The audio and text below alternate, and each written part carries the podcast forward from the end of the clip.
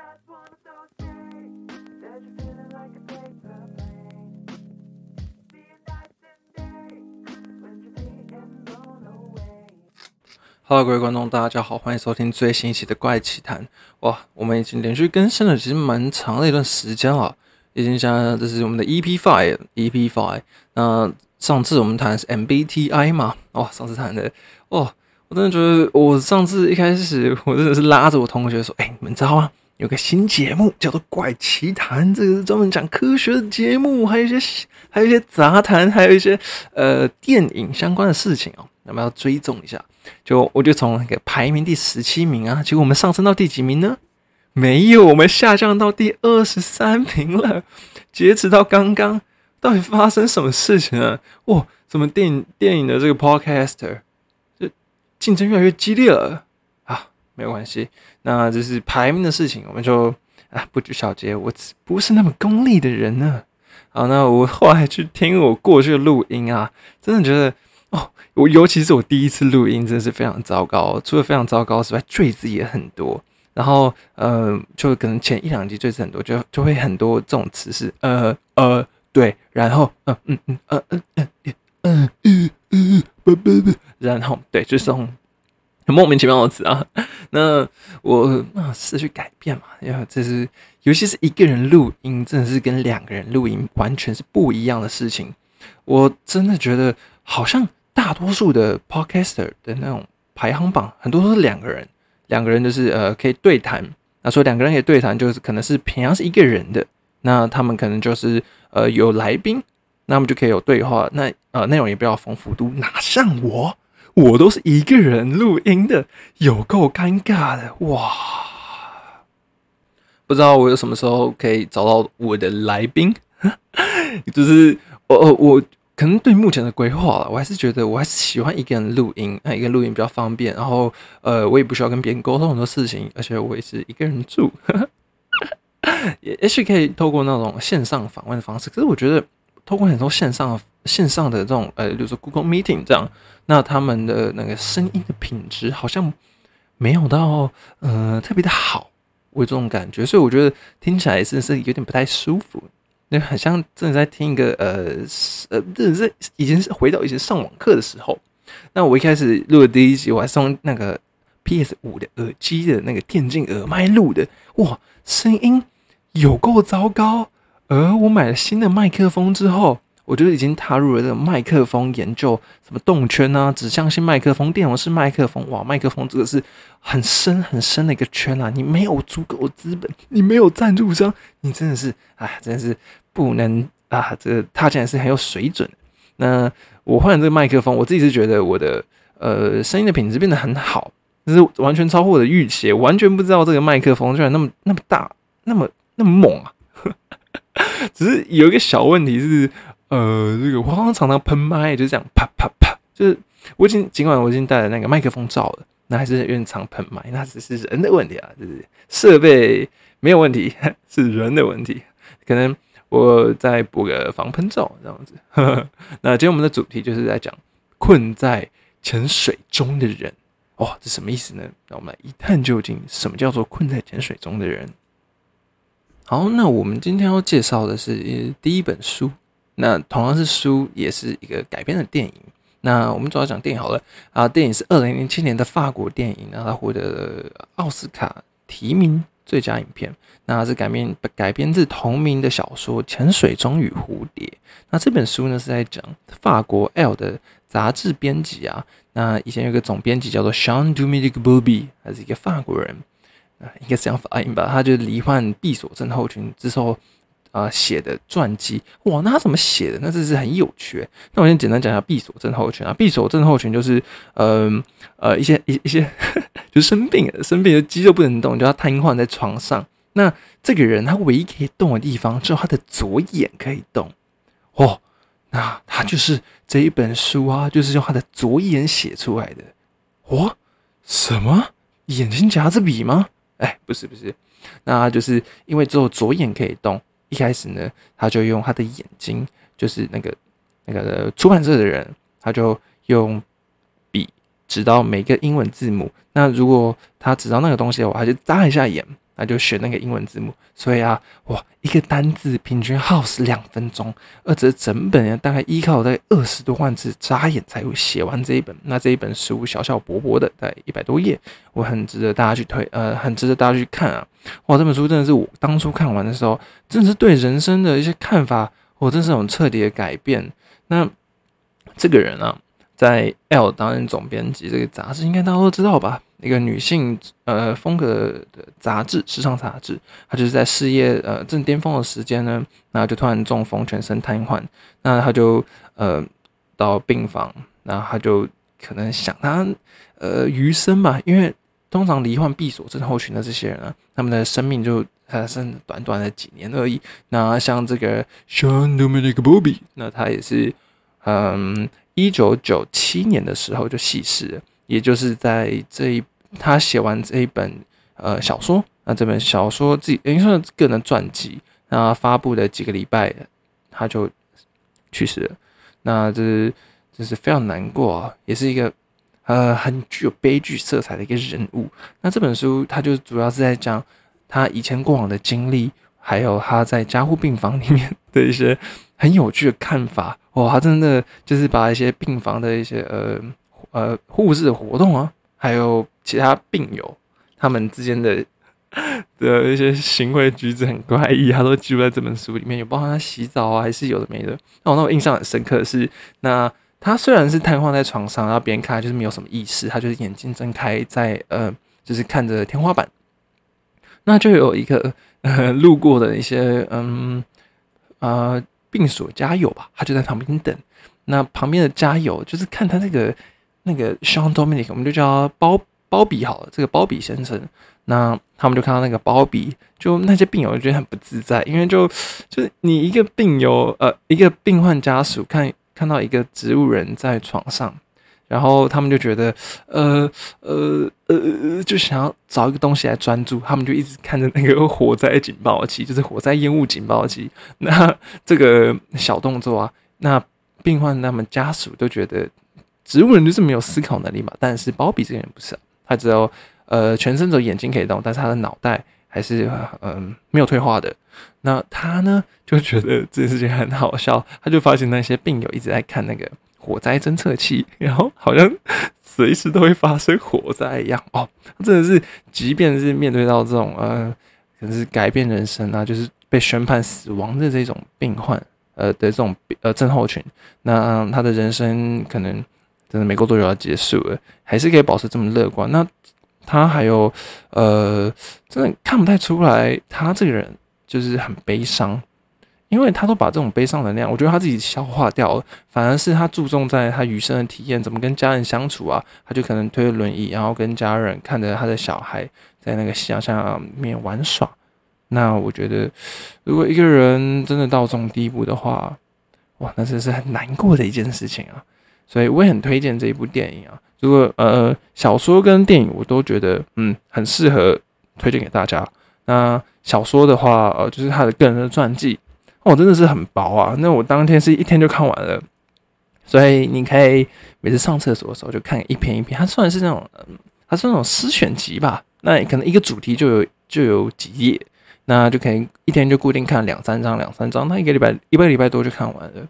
那这是我今天想要介绍的《潜水钟与蝴蝶》。那当然很好奇哦，那潜水钟到底是什么意思啊？那以前的那种呃潜水员啊，没有。没有办法是背那种氧气罐去潜到海底下，所以它都是像嗯一种头盔戴在潜水员的身上。那头盔就很像太空人啊，连接到他们的衣服，所以他们的那个头盔上面会有连接跟氧气管，会连接到船上。那船上就有提供他氧气嘛，那人就下去下面呃执行一些作业，什么修船啊、捡宝藏之类的。那不知道大家有没有看过《海绵宝宝》？《海绵宝宝》我记得有一集的电影版好像有。有有这个潜水钟出现，它就是一个人的，算是一个人的头盔，像太空人。那主要是那种黄铜色。那对大家应该有印象，自己去 Google 一下。那就是说，他的身体被锁在潜水钟里面，他只能透过潜水钟的那个镜面去看这个海底的世界。而这个世界啊，哦，真的就是跟海底一样，他就被困在那个海底，就可能是他的呃安宁病房这样子。那他他只要的蝴蝶的意思是说，他就想要嗯，他的思绪就是跟蝴蝶一样，还是很崇尚崇尚自由。那他也想要随时就飞到喜欢的人身上，哇！所以这是两个相当冲突的事情哦。好，那就是推荐给各位潜水虫与蝴蝶。我就是呃，就是比较好奇闭锁症候群啊。那有些闭锁症候群有好像有分为什么呃进阶版，可以说进阶版，我对这也不是很熟。那有些闭锁症候群是没有办法移动的，没有办法任何事情都没有办法，连眼睛都没有办法动。那就像是包比这个前编辑啊，他才可以动，那算是比较幸运的。那除此之外，还有一个女人啊，特别的神奇啊。这个女人叫做 Julia Tavlaro，Julia Tavlaro，她是一九三五年出生。那她在一九六六年的时候啊，在八月的时候，她突然在家里就中风，所以她就直接瘫痪了，就就被送去医院。结果呢，她也是罹患闭锁症候群，但是大家以为她中风了。那时候是一九六六年，可能医医学没有那么发达，大家以为她在昏迷的状态。实际上啊，他就跟那个包比一样，大脑是可以运作，他一直都可以思考。所以他在病房里面啊，就一直遭受到护理人员的虐待跟无视，他完全都知道，而且他的家人跟朋友也让很失望，可能是他的呃，他的家人跟病友就没有那么关心他吧。对对对，他是一个哦，然后是直到六年后啊，六年后，一九七二年，才有一个语言治疗师走进他的房间，他得怀疑这个 Julia 可能是有意识的，发现他眼睛可以动哎。我操！他这六年啊，完全就呃呃，他他他完全 在病房，什么事都没有办法做。我靠，这个有点难过。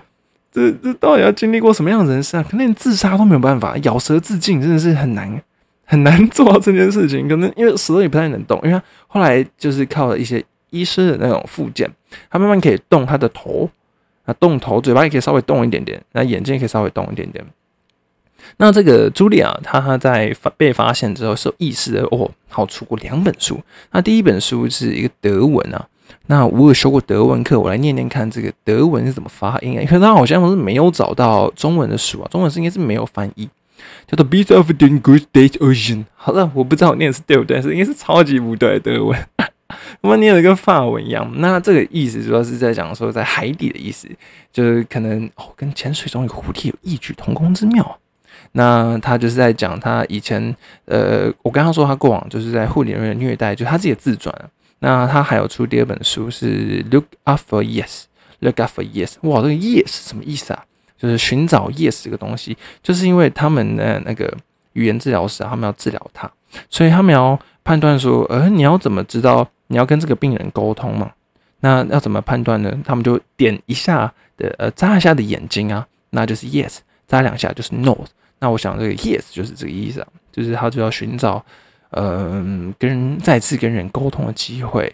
那这就是，嗯，这是我额外找到 Julia Tavlaro 的一个故事哦，真的相当神奇。不过再补充一下，刚刚那个潜水钟与蝴蝶那个那个总编辑鲍比，他也是用左眼去去指那个字母的，但是因为他只有用左眼，是因为他的右眼啊，他的右眼看得到，可是因为他的眼睑。不知道是发生什么问题啊？就是因为他他的已经没有办法控制，他就是你的眼睑如果呃太长没有办法闭眼的话，很容易造成发炎。那造成发炎的话，呃就会有很多莫莫名其妙的后续反应。所以他们医生就是把他们的眼睑缝起来，哇，直接让他失明，诶，完全看不到这个世界。我真的是，如果我是那个像这个包比先生啊，哇，真的是非常的痛苦啊。那更痛苦的是，这个 Julia 六年呢都没有人跟他讲话。他在六年挂掉的话，那么这个后人完全不知道曾经死掉一个 是有意识的植物人哎，哇！就究竟植物人到底有什么意？到底植物人有没有意识这件事情？哦，这个好像真是没什么人知道，就只有这种闭锁症候群人们才可以知道。哦，他大概是有意识。那我自己是相信植物人啊，他。可能有一点点的意识，但是因为脑袋出现了问题，所以他可能会呃，像是好像宿醉或者喝酒，世界会变得很模糊，然后就很像抽离的感觉，迷离吧，我猜的。那前几天啊，我就去呃，在我附近买了盐酥鸡，我真是爱买东西！我还讲盐酥鸡老板的事情。那这个呃盐水鸡老板啊，我就在买盐水鸡的时候，那个老板就跟我讲话，他就问我我说：“你是不是那附近那个大学的学生？”我说：“哎，我说对。”然后他就突然问我说：“哎，你是哪里人？”我就说：“啊，我新竹人啊。”哦，他就很像是看到同乡哎，因为他跟我说他呃读大学的时候在。清大嘛，清大就在新竹。那当兵的时候也在清大，所以他他就是对新竹有很深刻的印象，那也很喜欢那个地方。然后他说，他那时候毕业之后啊，他就去了红海工作。那红海工作一阵子，他又跑去那个深圳，中国的深圳的富士康待了一段时间。但是就是因为在富富士康待一段时间，他突然在家里一回到家，就跟那个呃 Julia 一样，就是刚刚那个 Julia Tablaro，他就一回到家脑袋中风，这中风。然后就直接倒在家里，直直接送医院。所以他跟我说，他开过两次刀，哇！他自己的经验，他自己是跟我说，他两次刀差点要死掉，就是刚好，呃，就是刚好救回来这样子。结果大家是在买盐水鸡，我觉得，哦，一个高材生，清大高材生，而且在那种大企业工作，结果，呃，就是因为自己身体的疾病，就像在卖盐水鸡，而且他动作真的很缓慢，他跑在那个。我点了很多那个鸡肉嘛，他帮我在涮的时候，就是加一些香油啊、辣椒这样，那什么，就是滚筒这样滚一滚，盐水鸡不都是这样吗？哇，真的是动作比较迟缓，我真是看着觉得哦，因为啊，真的是人生无常哎，真是让我觉得对人生好像有种不同的改，就是有点改观了。那我就是跟他老板聊聊了几句，真的是觉得老板真的是啊，也是蛮悲情的一个人物啊。那。请问我是新主人，他有没有多送我一只鸡腿呢？没有，他多帮我加了洋葱。哇，这整个故事也是很洋葱啊！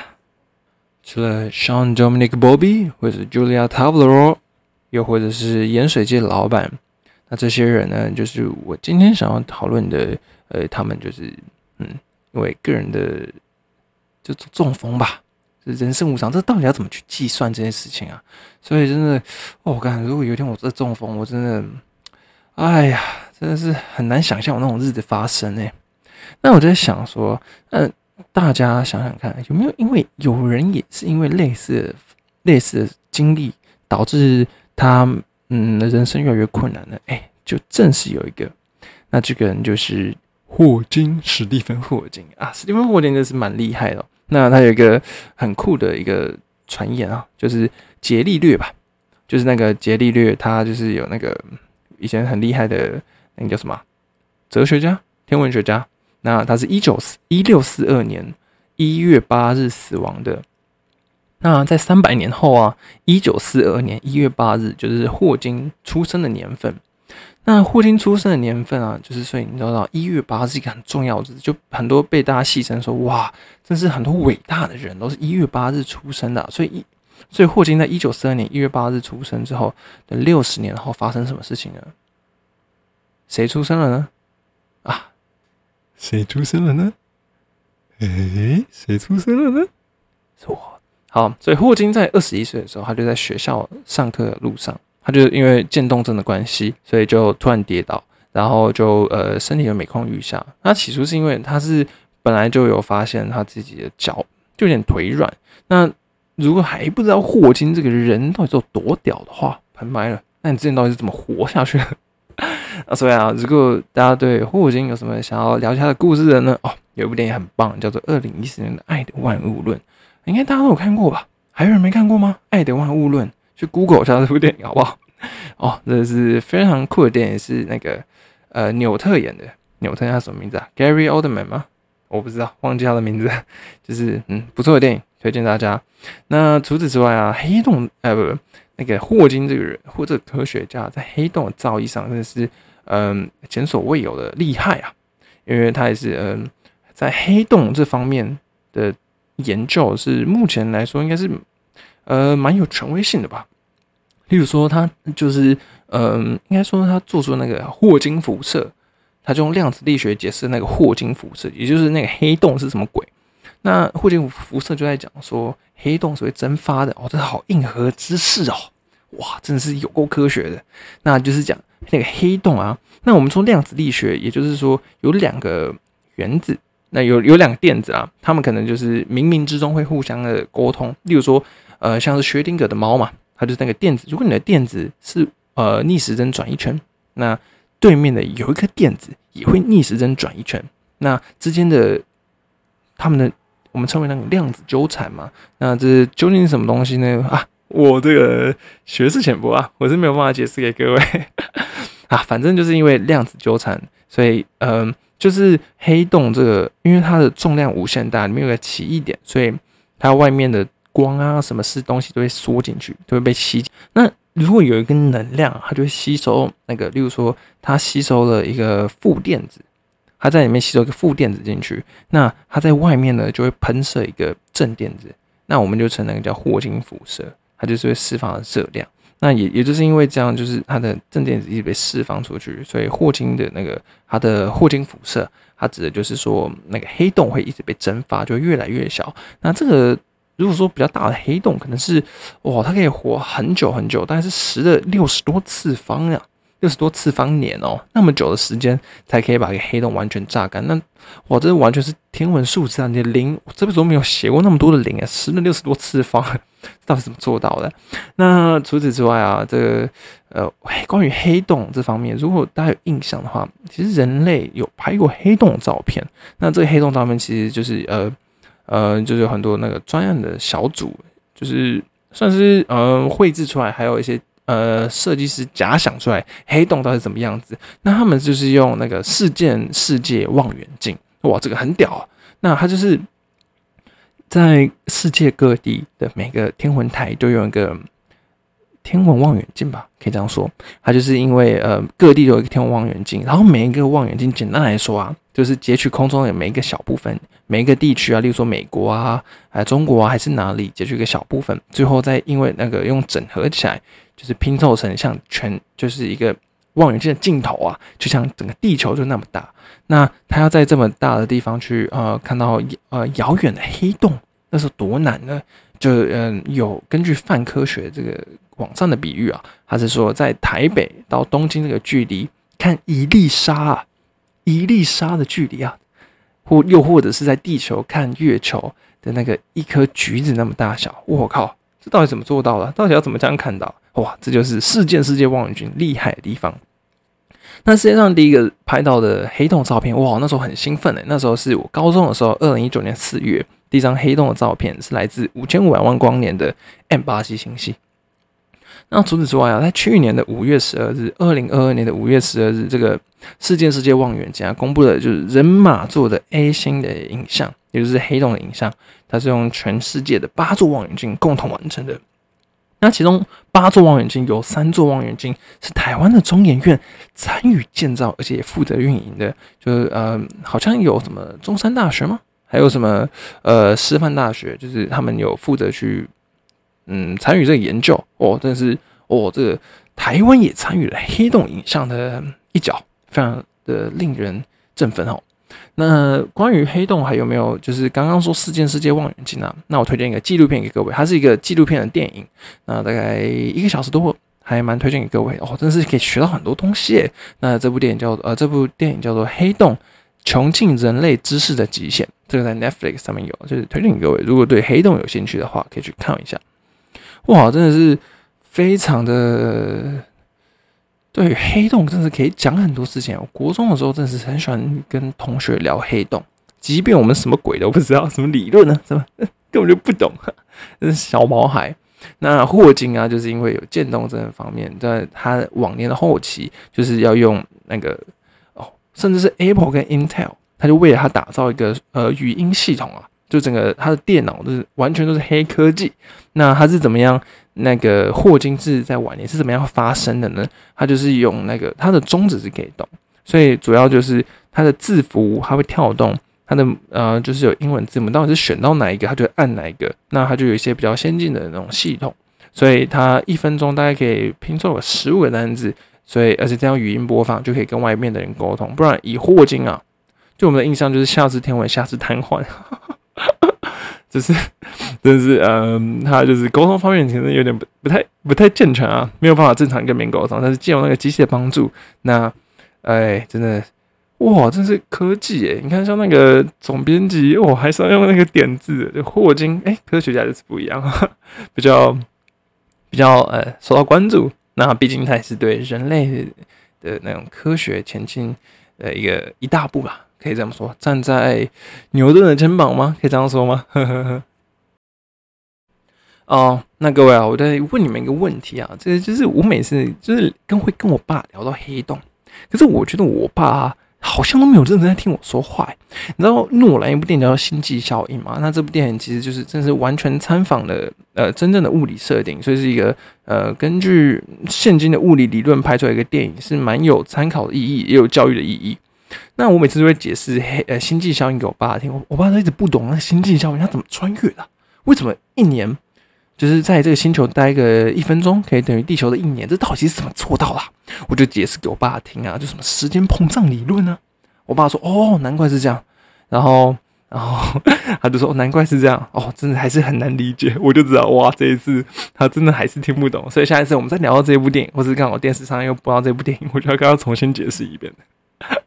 哇，真的是跟教教长辈用手机一样哎，对不对？上次不是教过你了吗？你怎么还不会呢？啊！还是要对长辈多点耐心啊！这毕竟，哎，年纪老了，可能可能学习 学习方面有点不不太给力啊。好，那之前我在那个 Instagram 上面做一个很有趣的一个题目，想要问大家，看你们有没有什么想法，看你们答不答对一个光速的问题。那蛮简单的，他是在讲说，如果一个光速飞船啊，它从地球飞到四点二光年之远的地方，它大概要多久呢？哇，四点二光年诶，什么意思呢？就是光光一秒的距离是三十万公里，它一哎不是三十万公里，光是三十万公尺吧？对，三十万公尺。然后从光的速以光速从地球到月球的话，要一点三秒，那到太阳的话是八分十九秒。那光从地球到太阳只需要八分十九秒，那光飞四点二年这个光年的距离，哇，岂不是不知道到哪里遥远的星系了吗？那不就是以我们常见呃很直觉在想说，如果我们就以光速飞行，飞行四点二光光年远的地方，我们不就知道飞四点二年吗？本来就是啊，因为我们就是呃坐在一个光速飞行的飞船，那距离就是以光速来说，就是要跑四点二年。哦，no no no no no no no，爱因斯坦说，爱因斯坦说，哎，并不是这样子 啊。根据爱因斯坦的光速膨胀，呃，光速时间膨胀的原理哦，的狭义相对论。那其实呢，呃，主要来说，就是因为当我们的速度越来越快的时候，时间就会变得比较慢。哦，什么鬼啊？听不懂对不对？我也听不懂。那我稍微跟你解释一下，就例如说，今天啊，我们在那个。地球发射一道光束，从地球射到月球，再反射回来。那射过去是一点三秒，反射回来是二点六秒嘛？那这样看来，就是这是一个光速的这个时间。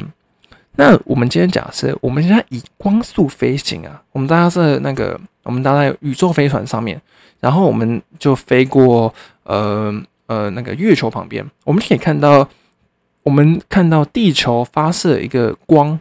然后从呃射到月球，再再从月球射回地射回地球。那我们这样看，我们以光速这样飞行，哇，这是很难，这样子很难比喻。反正主要就是说，因为我们是以光速飞行啊，所以我们看到的，我们可以实际上看到那个光，而那个光实际上的距离，就是它会呈现三角形，三角形，我们称那个叫什么？呃，三角波形的。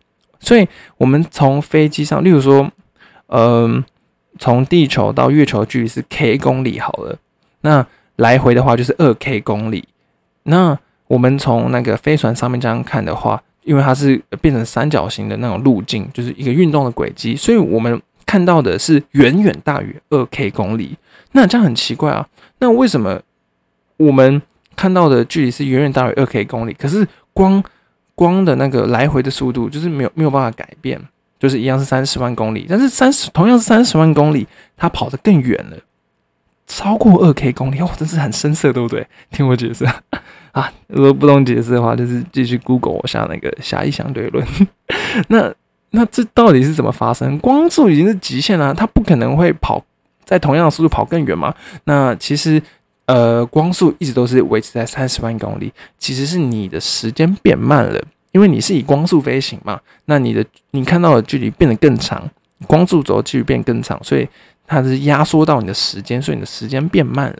所以意思是说，如果你搭的光速飞船飞行呢，你的主观时间会变慢哦。什么意思呢？如果今天我跟你在地球上，我我们各拿一个时钟，然后我就搭宇宙飞船去四点二光年的地方，那根据我换算下来啊，我的主观时间我只需要花到六六十八天了哟，六十八天，一年四点二光年变成六十八天，我就已经到对面四点二光年的距离，你四点二光年的距离。但是呢，你呀、因为看到我就是在做慢慢速运动啊，所以你会感觉已经过一百年，早就挂掉了。但是对我来说，我只过了六十八天而已。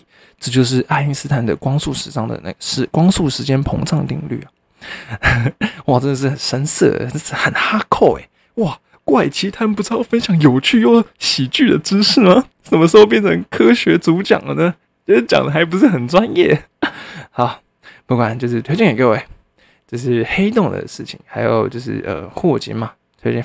好，除了这些，因为特殊的事件啊，就是没有办法在生感叹生命无常的这些人啊，我们就是真是真是很难过，我真的是怎么样都不希望这种事情发生在自己身上。嗯仔细想想，如果今天那一个人是自己的话，哇，这人生会有多绝望啊！我们有那么多事情要做，对不对？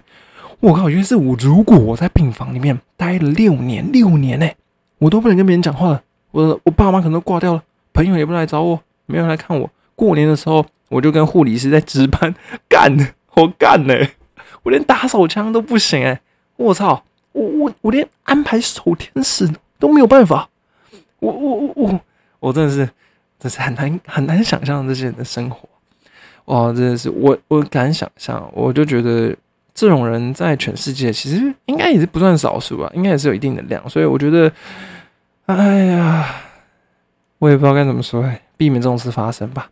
那既然聊到这件事情啊，那我就想要跟大家分享一个发生在台湾的故事。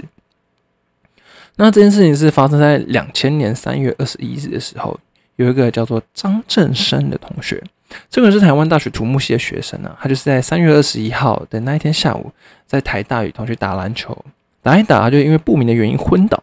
之后呢，就因为叫计程车，呃，叫那个医，呃，消防车，呃，消防不是、叫救护车啊，去医院急救。直到现在啊，那他的家属都还是跟台大就是都还一直在吵架，甚至这个张振生的爸爸张文正啊，就这种利用创办了上千只的 PTT 账号，还有 d 抗的账号啊，他们就是嗯放放话，就是说哦，台大的处理方式不对啊，你就是因为你们的那个处理方针不对，就让我的儿子白白变成植物人了，你们处理不当，甚至张文正先生啊。他还架设一个网站，他就是更新一下下那个张正生，这像他现在是植物人啊，就在家里，嗯、就是爸妈就是平常照顾他，但是也是蛮令人难过的。那在台湾的网络文化其实蛮知名的哦。那因为张正生他就是因为有伤害到脑袋，所以是被看被诊断出他的眼睛可能是看不到的，但是一些生活作息啊，就像是一个呃植物人病患，植物人。那如果有兴趣的话，你们在 Google 上面打张正生，或是 YouTube 就会有一些他的专访影片。那根据张正生父亲他们，他对那个学校指控还有五点，是说为什么那个台大有疏失，所以导致他儿子变成植物人。他第一点是说，他们健康中心处理不当，因为一开始他们只派护护士来诊疗而已，没有动用学校的住院医师来急救，是他们那是张爸爸提出的第一个瑕疵。那第二个是他们是校方和台北台北市消防局派的消救护车啊的那个装备不齐啊，因为装备不齐的关系，所以没有办法呃拯救到张正生同学。那第三个就是在篮球场外面架设的围栏啊，延误了救护的时间，所以导致救护车要从另外一个地方开进来，就花费了一堆一一堆时间。所以那第三点跟第四点就差不多啊，就是不是从那个篮球场的那个侧门离开，而是从更远的地方走出校离开校门，就是又花了一段时间。那第五点就是救护车啊，他们没有把张正生送往那个台大附近最近的医院，就是三军总医院，他附近走一百五十公尺而已，他而是送往四公里的台大台大医院。那这是张正生爸爸提出的五点，那他就是在国培案啊，在民国九十四年八月三日，这种台北地方法院就做出这个民事判决啊。那这个法官啊，就是觉得，呃，就是判张爸爸败诉，因为无论如何，总结就是张正生已经错过了紧急的黄黄金救援时间，所以啊，呃，张爸爸始终拿不到赔偿。那他原本要求是一千七百万的赔偿，他他就是因为败诉拿不到。那除此之外，台大就是就是在二零一三年二月二十八日的时候，他承诺呢，每年从急救呃急救救助金拨出四十万台币给张振生家长做长期照护，直到张振生呃离世为止，就是一种经济补贴。哇，真是这是很悲伤的故事啊！那我不知道大家有没有常常滑 PTT 或者是迪卡，你们可以看到有些张振生爸爸的发文，他们就说什么台大台大校长出来面对。或者柯文哲市长出来，我的宝贝儿子就是因为台大的处理不当，导致他变成植物人。哇，就是一开始会觉得这没有人希望这件事情会发生啊。那很多网友也是会蛮批评张爸爸的这行为，但是张爸爸跟张妈妈就是因为爱子心切，这是在所难免。但就呃还是会希望他们就是呃。放下这一切吗？我觉得对他们来说是一个很沉重的决定，我也无权这么说啊。但就，哎呀，怎么说呢？人总是会发生这种很无常的事情啊。如果今天我发生了类似的事情，我真的是会比我爸妈还要难过的啊。所以就，呃，真的就，啊，就大家有兴趣可以去查张振生这个同学啊，他其实蛮有名的。那。我就觉得，如果有一天我也是因为突然不明原因这样倒地的话，那我该怎么办呢？哦，其实有个东西叫 DNR，DNR 就是，呃，你年满二十岁，你就可以去签署一个东西，它就是主要是帮你放放弃急救。那详细是什么样的东西呢？应该 就是这样的意思。那，呃，就是不要浪费过多医疗资源，因为你主要是把人留下来变成植物人的话，就。啊，其实也是在徒增痛苦啊。坦白说就是这样子，所以我希望，如果，嗯，假设啊，如果我真的突然哪天挂掉的话，或是哪天变成植物人啊，哦，哪天变成植物人，哎，真的是啊，让我留一个月好不好？你就让我一个月可不可以翻身啊？真的是有人就是因为植物人然后苏醒的案例还是蛮少的。他之前是有听过一个呃，也是篮球队的一个植呃一个选一个男同学。他就是因为车祸的关系，就变植物人，就五个月之后才能够苏醒。那苏醒之后，他就是呃，像学习还是有些困难，也可以看得出来，还有一些创呃创伤症候群嘛，还有一些呃呃语言的问题，就是大脑肯定有受到损伤。那身上还有一些疤痕，真是让人啊，看的是有点让人鼻酸啊。所以我觉得，嗯，很庆幸他。对方是有呃，他是有这这个能力可以这样走出来。如果是我，真的心理建设没有那么强诶，我真的没有办法想象想象那样的日子是什么。尤其是之前有看过那个八仙城堡案，他们的呃病患啊，也是也是卧病在床上，哦，真的觉得，哎呀，就推荐给大家 DNR。如果哪一天，如果你们真的不想要提供给家属呃一些不太好的。就是想要徒增悲，比较可能说 徒增悲剧吗？不知道怎么讲，就是 DNR，就是放弃急救这种事情。可以，那今天节目就到这边结束啊！哇，我真的是非常的，今天的主题真是好好硬核哦。那我也希望大家如果有听节目，不管是路过的还是怎么样，就很感谢你听到最后啊，就留个帮我留个评论，还有帮我评论一下，让我们继续冲上电影院。电影排行榜的前，呃，前十名好了吧？前十名，第一第一名，第一名好像什么那些电影叫我们的，第二名什么陶晶莹是不是？陶晶莹啊，感觉目前好像要赢过他们有点难啊！你就帮我评论，还有如果喜欢这个节目的话，可以追踪一下。那我会呃类似做出这种。呃，一些有趣的故事跟大家分享，有吊诡的也会分享我自己的故事，那也会推荐给各位哪一些书很棒，那哪一些电影也很值得你去看的呢？那就 peace of，祝你健康。